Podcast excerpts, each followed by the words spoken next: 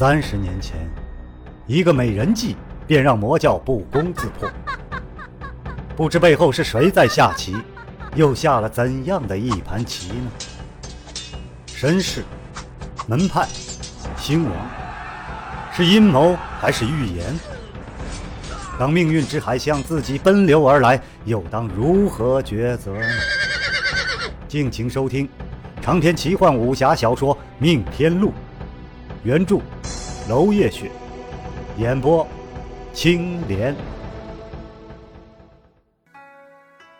第七十九章，箭在弦上。慧芳院里，一声嘹亮的鹤唳，林君抬起头来。看到一只仙鹤正在屋檐上拍翅漫步，而慧芳院的前庭，公孙楼主竟赫然在出迎之列。林君的眉峰不为人知的微微耸起，他看到公孙楼主竟然亲自出迎。他与萧剑臣都只是晚辈，纵然身份特殊，卞府楼主出迎已是足够。公孙楼主亲自前来。只能说明了公书楼楼主会见同等身份的天玄门门主，所以才会分庭抗礼。透露这个消息的，也许是霍立行，也许是那位神秘的黑衣人。但无论如何，他的身份对于对方已经没有秘密可言了，每一步都得小心了。公孙楼主年事已高。数年内就要去盛才峰的学部安享晚年，因此行事风格处处和平，与人为善，不愿意行开拓激进之事。尽管凌霄二人只是年轻的晚辈，他的态度依然非常谦和。而紧跟在公孙楼主身后半步之遥的卞府楼主，则是贵气逼人、踌躇满志，一双眼睛在两位年轻人身上扫来扫去，妄图找出他们心怀不轨的蛛丝马迹。他距离成为楼主只有一步之遥了，实在是容不得再出什么差错。对于不请自来的客人，绝对无法欢迎。两步开外是何副楼主。俯首低眉，低调的恨不得隐身。他为人谨小慎微，四面讨好，谁都不得罪。被人封号为三可楼主。公书楼众知客若有贵重的器材需求，多半都找他。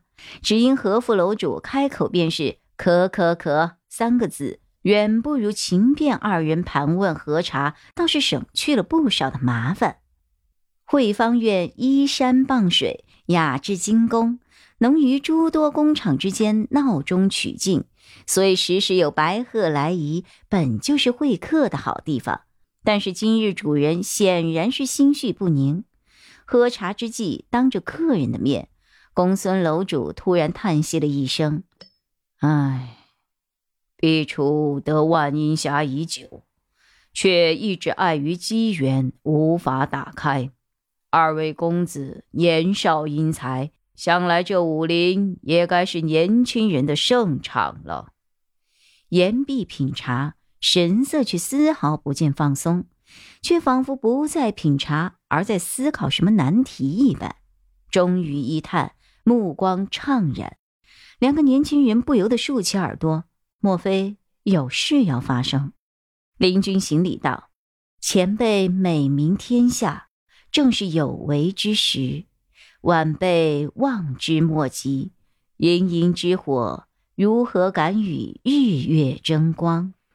恳请前辈指点一二，则不甚荣幸。公孙楼主打量两个年轻人，一个温和有度，一个正气寒光。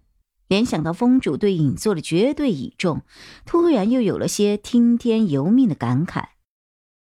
二位公子，说实话，老朽本不想将万阴匣交出，这里面的东西传言不吉，本是宁可毁去，也不能轻易示人的。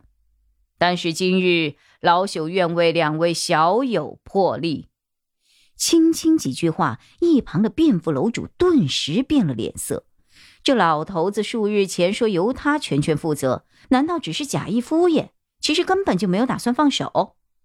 再看看公孙楼主，依然是一脸的感慨，竟看不出他是一时兴起，还是是蓄谋已久。卞府楼主突然感到后背一阵发寒，忍不住一个颤抖。见公孙楼主如此发声，两个年轻人也深感责任重大。林君道：“公孙前辈，万阴匣中所藏的宝图，取之可立天下。纵有妖言，圣才封为正道翘楚。”若能将祸乱平息于未兴之时，也是造福众生之举。前辈无需太过担心。说着，眼角的余光从卞府楼主身上自自然然的收回。卞府楼主的小心思就没有能够瞒过他的。公孙楼主似乎并没有放下戒心，茶盏放下。林公子似乎是魔教之人。林君神色恭敬，态度却毫不回避，直言回复：“是的。”那么老朽想问，林公子不必危险到此处，究竟是为了何事啊？林君轻叹：“实不相瞒，晚辈来此是出于和您一样的忧虑。”公孙楼主来了兴致，凑近道：“此话怎讲？”林君的目光冷冷侧顾，示意人多耳杂。公孙楼主思索了一下，竟然微微颔首，挥手令众人退下。卞府楼主瞠目结舌：“楼主，这不太好吧？对方是魔教的人，万一图谋不轨，卞老儿放心呐，有我在呢。”萧建成站起来，一手搭上了卞府楼主的肩膀。卞府楼主气歪了胡子，眼睁睁的看着自己贵重的皮草被这个萧建成弄脏一块。他是什么身份，居然被萧建成这样对待？要不是顾及他身后立着明武山庄，真想一巴掌给扇过去。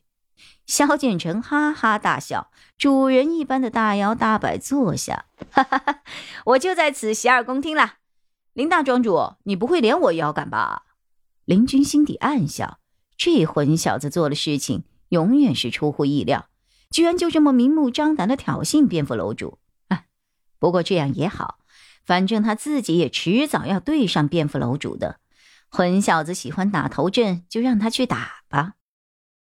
林君起立，拱手肃声道：“公孙楼主，请宽恕晚辈无礼。我身为天玄门的第七任门主。”来此的目的是为了万阴峡中藏着的灭门预言。什么？灭门预言？公孙楼主大惊。林君却冷冷的回复：“万阴匣就是不孝门徒平中流的作品。传说此人有惊天伟地之能，善改天机气运，送了四处势力四个预言。”这四个预言据说无一吉利，送给天玄门的则更是恶毒，竟然含着“灭门”二字。公孙楼主豁然起立，惊道：“林门主，鬼门派的姚品仙是否也是为此而来啊？”姚品仙争夺门主失败，已经彻底的投靠了长生教，不是我门中人。若前辈遇到，无需留守。公孙楼主震惊：“林门主，那姚品仙自称是门主，看来全是假话了。那他的目的又是为了什么？”四个预言分别送给了长生教、圣裁峰、天玄门和圣朝天子，每个预言都不是吉言。长生教夺取万阴匣，明面上是为了宝藏。实际上，只怕是为了里面藏着的关于圣裁峰的预言。公孙楼主须发皆动，唏嘘不已。老朽原以为里面只是挑起天下争夺的宝物而已，万万没有想到是动惑天下人心之物。林门主恕谅，此事我还得回禀圣峰，再做定夺。林君点点头，毫不进逼点火，胸有成竹般缓缓道。任凭前辈做主。